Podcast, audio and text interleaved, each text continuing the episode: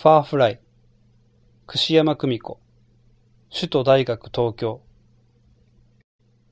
ファーフライはフェイクファーでできたインタラクティブで触れるディスプレイです。この作品はアナログとデジタルの境界について考えさせます。センサーとコンピューターを使い、リアルタイムにユーザーに反応して映し出された映像を変化させます。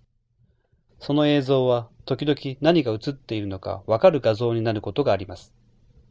暖かく柔らかく使いやすいディスプレイはユーザーのインタラクションを誘います。